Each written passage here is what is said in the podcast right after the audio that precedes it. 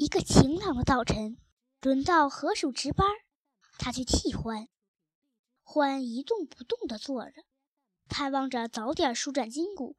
他想绕着树林散散步，再到地下巡视一番。蛤蟆还没起床，他的话还是很少。对了，河鼠，你可得小心。蛤蟆又安静又听话，装出一副乖孩子的样子。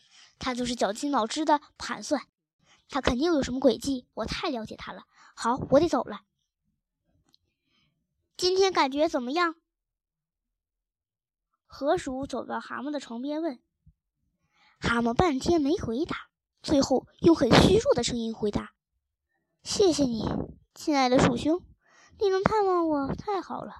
可是你得先告诉我，鼹鼠还好吧？”“我们都很好。”河鼠回答。“鼹鼠要和獾出门，他不小心说漏了嘴。吃午饭的时候回来。这个愉快的上午只有我陪你。好，蹦起来，乖蛤蟆。大好的早晨，别闷闷不乐的了。”好心的河鼠，蛤蟆轻声说：“你太不了解我的情况，我压根儿就蹦不起来。不过你不用照料我，我最讨厌为朋友负担了。我真不想这样。嗯，我也不希望老这样。”河鼠坦率地说：“这段时间你真把我们折腾的够呛。你看天气这么好，划船的季节刚开始。”恐怕你们在意是恰恰麻烦，嗯，蛤蟆病殃殃。啊，我很理解，人之常情嘛。我只有一个包袱，你知道的。你的确是包袱。算了，告诉你，为了我，我可以不辞一切辛劳，能把你变成一只明事理的蛤蟆。我也想这么，啊。蛤蟆用更加虚弱。现在求你一件事，大概是最后一次了。